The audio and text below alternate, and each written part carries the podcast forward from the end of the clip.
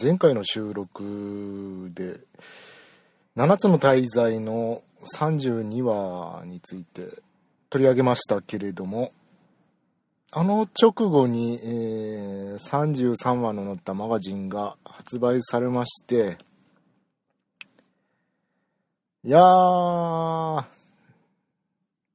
いやー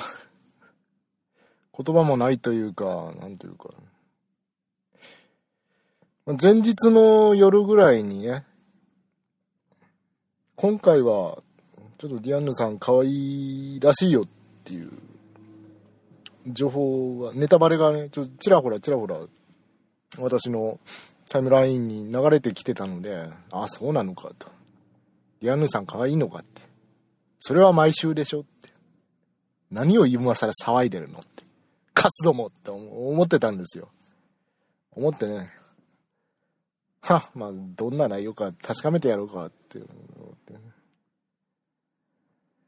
かわいいかわいい。今更気がつきやがって、やっと気がついたかと思いながらね、こうページをめくってったら、もう、あの、何、あの、体中の穴という穴から、あの、汁が漏れ出すくらい興奮しまして、えー、汚い。汚いですね。ああ、こああ。もう、あの、僕も紙面をなでなでしたよね。うん。あまりの出来事に。まあ、読んだ方は分かっていただけると思いますけども。なでなでしましたよ。で、その回の感想をツイッターに書いてたら、なんか、あの、マガジンスペシャルの班長さん、あの、鈴木中葉先生の担当編集さんに補足されて、なんかリツイートされてね、あの、面白いって言われてしまって、ああ、とうとう来たかと。私の時代来たかと。ああ、毎週のように、こう、プロの漫画家の、漫画のネームをチェックして、面白い面白くないっていう、こうダメ出ししてる人から、面白いって言われたっていう。あ、今年中に俺漫画家デビュー、漫画家の原作デビューなのかなって、来たかなこれって、まあ、その時思ったんですけれど、いや、残念ですが、私にはこう、ポッドキャストを更新しなければならないというこう使命がありますので、と脳内でこう、あの、お断りをこう 妄想して、こう 今更新してます。リスナーが一番大切だよね。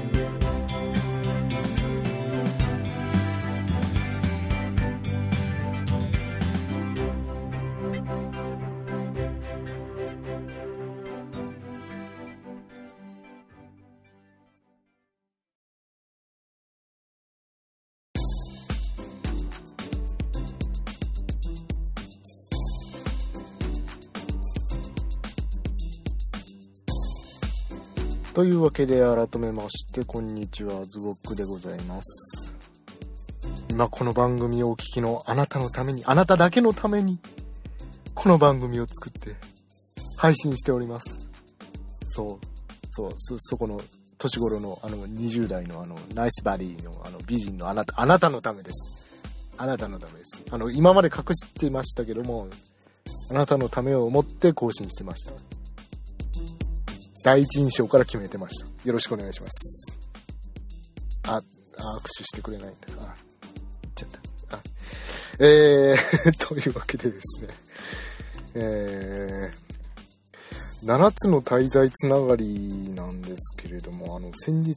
びっくりしましたことに、前回の放送を聞いてくださりました、あの、沢田信也さんが、そんじゃ一緒に収録やんべえということであのー、収録お誘いくださいまして私あのー、狭くて浅いやつらに出演することが決まって先日その収録をしてきました。まああのね最近あの満塁化の進んだ狭くて浅いやつらをどうしても助けてほしいってあのズゴック様のお力で何とかできないものかって新鮮な風を吹かせたいということであの沢田信也さんあの深夜がねあの深夜ズゴックの中だからねもうね。深夜があのこう土下座してあの靴をペロペロ舐めてきたのでああそうか。じゃあまあ力になってやれんこともないぞ。っていうことでギャラはいいから。ギャラはいいからまあじゃあ収録行ってやろうかと。で参加した試合でござそんなことがないね。そんなことはないんです。はい。あのお誘いいただきました。すいません。すいません。まままた呼んでください。よろしくお願いします。えー、あのー、ね。無理かなと思ってたんですけれども案外あっさりと 誘っていただきましてあの7つの滞在について、えー、1時間今日ぐらいですかね。1時間半ぐらい収録を行ってまいりましたけれども多分あの半分ぐらいバッサリ編集されるんじゃないのかなと思って。ねまあ、どんな番組になるかは聞いてのお楽しみということで配信始まりましたら私の方でも、えー、と告知いたしますので皆さん楽しみにしておいてください。その番組を聞いてああそこカットされたなっていうところを後々私が、えー、この番組で、えー、改めてちょっと喋ろうかなと思います。いやもうどっちかというとこっちがもう靴をペロペロしたい立場でございますよ。もう本当にもう澤田さん踏んでくださいと。もうこれこの腹を見せますからもう腹を見せて転がりますから踏んでくださいってもうもうそんな気持ちですよ。もう,、ね、もうもう好きにしてくださいってどうとでもしてくださいっていうもうまな板の上の声のように、えーえ なあのされるがままに収録をしてまいりましたのでどうぞ皆さんお楽しみに。それではこのコーナーに参りたいと思います。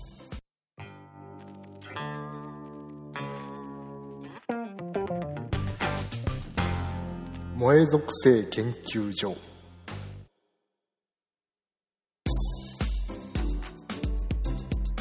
い、新コーナー、萌え属性研究所のコーナーでございます。えー、その名の通りですね、萌え属性について私なりにこうこういうのがあります、ああいうのがありますっていうのを取り上げて、ああだこうだとこねくり回して、あのー、ね、あの、父のようにこねくり回して、まあ最近こねくり回してないんですけど、えー、まあこねくり回して、えー えー、行こうかなというコーナーでございます。今回のテーマはですね、あの、僕っ子ですよ、僕っ子。ご存知ですか、僕っ子。僕という一人称を使う女の子です。僕っ子。いいと思いませんか？あの、僕っていう一人称を使う女の子。ね、燃えるでしょう。ね、燃えるっていう方いると思うんですけれども、パッと思いつくのは、有名どころでいくと誰になるのかな？一番メジャーな僕っ子って言ったら、ひょっとしたら最近でいくとあの名探偵コナンに出てくるセラマスミとか、あの、あれも僕っ子ですよね。でも、私としては、あれはそこまで あの、燃えないというか、ぱりね、僕っ子にも良し悪しがあるんですよね。世代を通じて一番メジャーな僕というと、やっぱりあの、三つ目が通るの、ワトさんですかね。あの、手塚治虫先生の三つ目が通るの、あの、ワト千代子。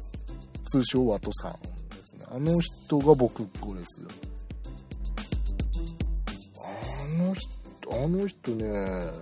え、昭和何年代だったかなもう結構、古い僕っ子なので、もう僕っ子の元祖的存在ではあるんですけれども、まあ、これより前に登場してる僕っ子っていうのもいるんですよ。私、あの、実は僕っ子研究家を自称させて いただいておりまして、この辺はいろいろこう調べてるんですけれども、え、まあ、それはまた別の機会に話すとしまして、今回はあの、僕っ子の何がいいかっていうところをちょっと軽く触れてみようかなと思います。最初に、そうですね、私の僕っ子体験か、僕っ子体験で え、まあ、僕っ子体験から お話しした方がいいのかなと思うんですけれども、大学の時に私、理系で化学専攻してたんですが、同じ研究室に所属してた女性の先輩の方がいらっしゃいまして、その人がリアルで僕っ子だったんですよ。今から考えると、あの、多分オタクだったんだと思うんですけど、当時私そっちの方にあんまりこう、明るくなかったので、えー、あんまりピンとこなかったんですけれども、で、えー、ちなみに、あの容姿とか性格が好みのタイプだったかと言われると、そうでもなかったんですが、もう一人称は僕だったというだけで、2割3割増しぐらいに可愛く見えたかなという覚えがあります。これあの私の場合ですからねあの人によってはあのむしろ嫌悪感を抱くっていう人も世の中にいますからあの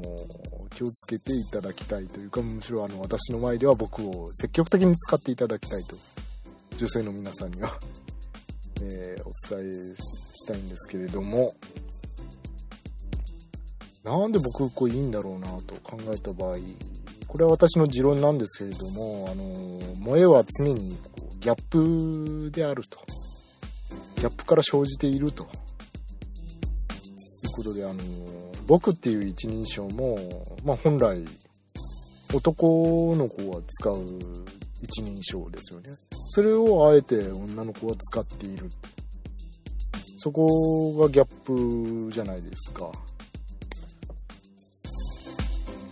ある種のタブーなんですよね。女の子なのに僕ってってこう、周りからすればちょっと何この子っていう印象なわけですよ。にもかかわらず僕を使い通すっていうね。その意思ね。そういうところからこう想像させられるその人の背景っていうかこう人生っていうかそういうところに燃えるんじゃないかなと思うんですけれども、えー、同志の方々いかがでしょうか？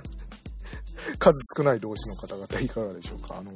私のあのツイッターのフォロワーさんの中に1人だけあの僕っ子に関して病気の方がおられまして。あのもうあの、僕っ子じゃないと付き合いませんとかいうかなり重度な病気の方がいらっしゃいまして、えー、そこまで行ってしまうとね、うん、人生苦労するかなと思うんですけれども、えー、あと、2次元は認めるけど3次元の僕っ子は認めないとかね、言う人もいて、もう私はそんなことはないと思うんですが、それからあの、僕っ子はボイッシュな方がいいのか、それとも、ガーリッシュな方がいいのかっていうね。貧乳な方がいいのか、巨乳な方がいいのかとか、いろいろこう、細かい派閥争いが ありまして、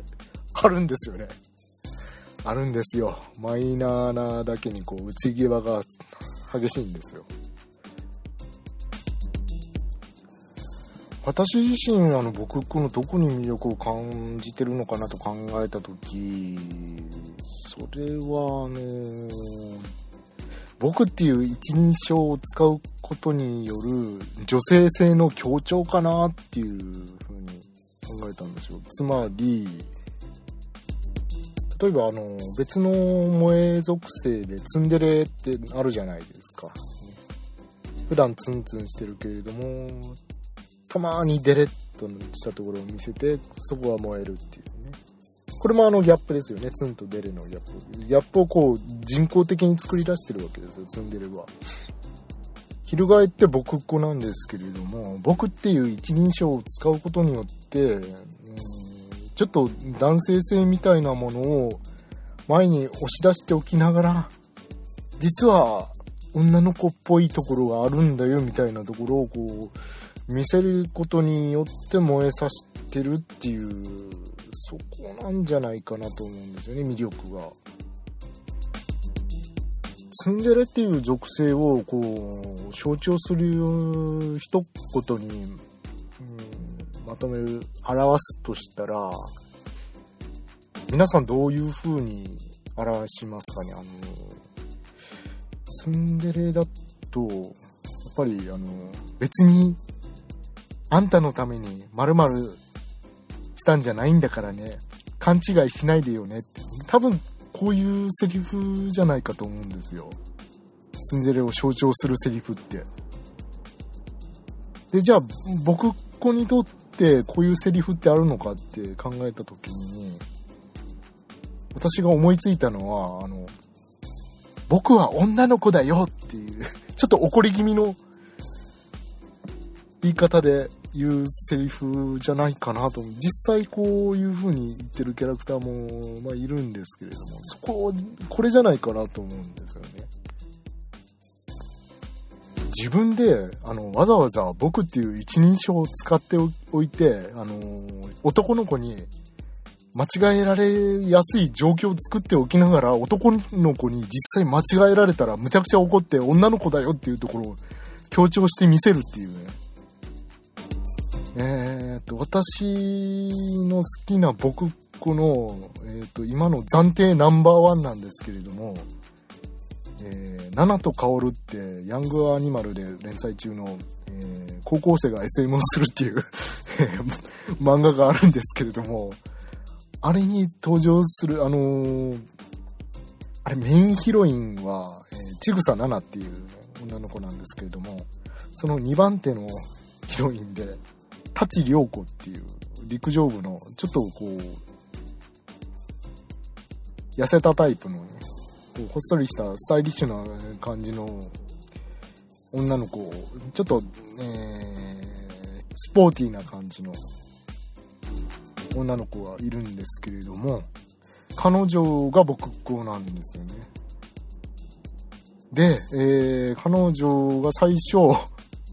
これまた典型的なんですけれども、あのー、主人公の薫、まあ彼は男の子なんですけれども、薫がちょっと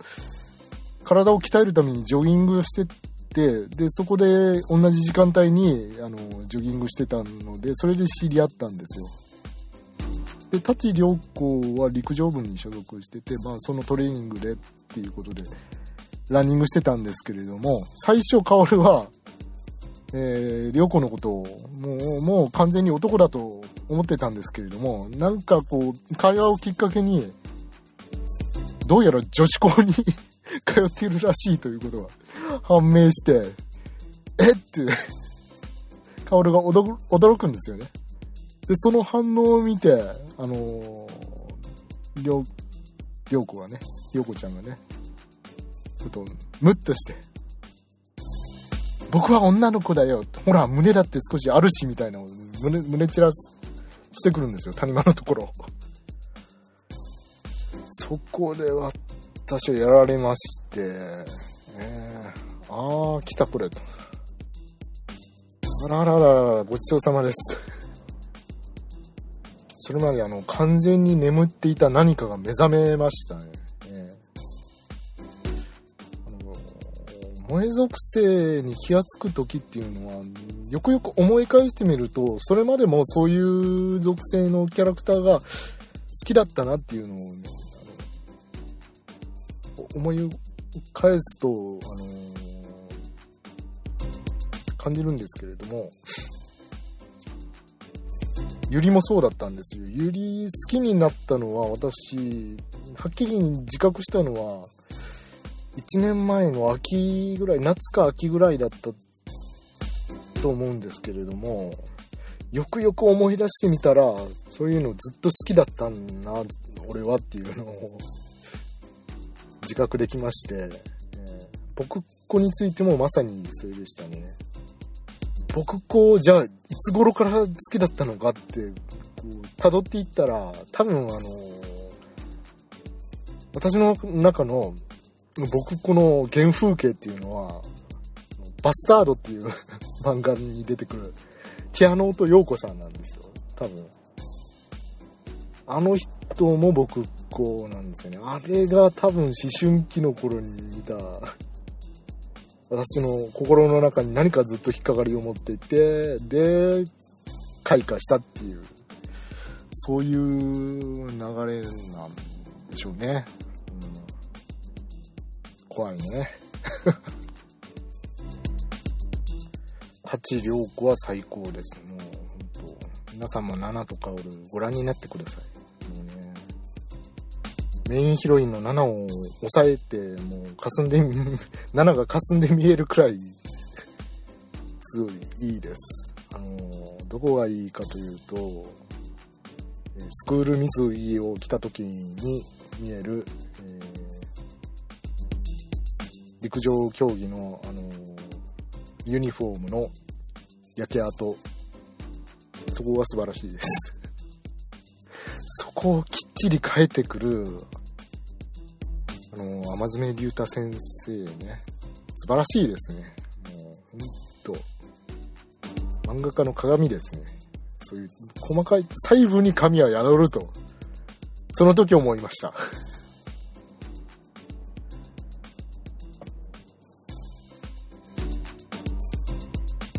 まあこうつらつらとバカなことを申し上げてもまいりましたけれども僕っ子っていうのも考えていくと奥が深いんですよ。なんでかっていうと、例えばあのー、僕子が成立する家庭環境とかを考えてみた場合、保守的で伝統的な家庭ではちょっと僕っ子って成立しがたいんですよね。なんでかっていうと、もう、幼少期に、あのー、女の子がその家庭にいて、僕って一人称を使い始めたとしたら、女の子はそんな、ね、あのー僕とか言うんじゃありません私って言いなさいって親に強制されると思うんですよ。絶対ね。だからそういったところからもあどういう家庭なのかなとかね。実際にはこう年上の男の兄弟兄さんがねいるような女の子は僕っ子になりやすいんじゃないかなと。っぱり兄がね、僕、僕って言ってるのを真似して、あ、自分のことを一人称は僕って言うんだっていう風に、こう、思って僕って使い始める。あるいは、あの思春期の時に 中二病的な 意味合いで僕を使い始める。まあまあまあ、いろいろありますけれど。だから、こう、ちょっとね、たかが一人称なんですけれども、複雑な背景をこう妄想させられるんですよね。しかも、あの、これ日本語じゃないと成立しないんですよ。英語だと一人称なんて全部愛ですから、ね、日本語のこの一人称の多さね、だからつまり日本じゃないと僕っ子って成立しないんですよ。まあ、あの英語以外のよその言語で、まあ、で男だけが使うちょうど僕に当たるようなニュアンスの一人称が、うん、どの言語にあるかちょっと把握してませんけれどもこういう細かいニュアンスのね一人称ねそしてそれを背景として成立する萌え属性である僕っ子ね。もう、もうなんか、地球に生まれてよかったって、あ、地球じゃねえ、日本に生まれてよかったって思いますよ。僕っ子に出会えたのは日本に生まれたから。もうやだこの国とか言ってる場合じゃないですよね。はい、こういうね、こういう美しい日本語を大切にしていきたい。美しい日本語かうん。ということで、今回は僕っ子について触れました。えー、皆様からのご意見、ご感想などを、えー、Twitter の方で募集しておりますので、シャープ、俺もまでよろしくお願いいたします。はいそれではエンディングです。え？何かが足りない。え？プリキュアのコーナーをやっていない。OK I see いや、あのー、まあ、やってほしいんであれば、まあ、仕方ないからやるんですけれども、あの、私、ちょっと考え直しまして、あのー、一番組に2コーナーとか3コーナー、こう収録しようとするから長々となって、前回のように、あの容量が増えすぎて分割せざるを得ないような状況になってしまうし、あの更新頻度もそのせいで落ちてるんじゃないのかなというのを考えたので、一番組1コーナーでしばらくやってみて様子を見てみようかなと思います。なのであの悲しいですけれどもあの、ね、あのね、楽しみにしていらっしゃる方には大変申し訳ないんですけれどもプリキュアのコーナーはお休みして次回たっぷりやります言うことたくさんあるからなうんいろいろあるよ、いろいろ。もうね、レジーナちゃんがどうとかね、もうね、相変わらず響きとかなで、油断してたら、こう、こういうの発見してしまいましたとかね、ありますからね。えー、まあ、そこはちゃんとやりますので、やらなくていい。やる、やる、やるから。やるから。やるから。はい。ということで、お相手はズゴッコでございました。それではまた次回。さようなら。バイバイ。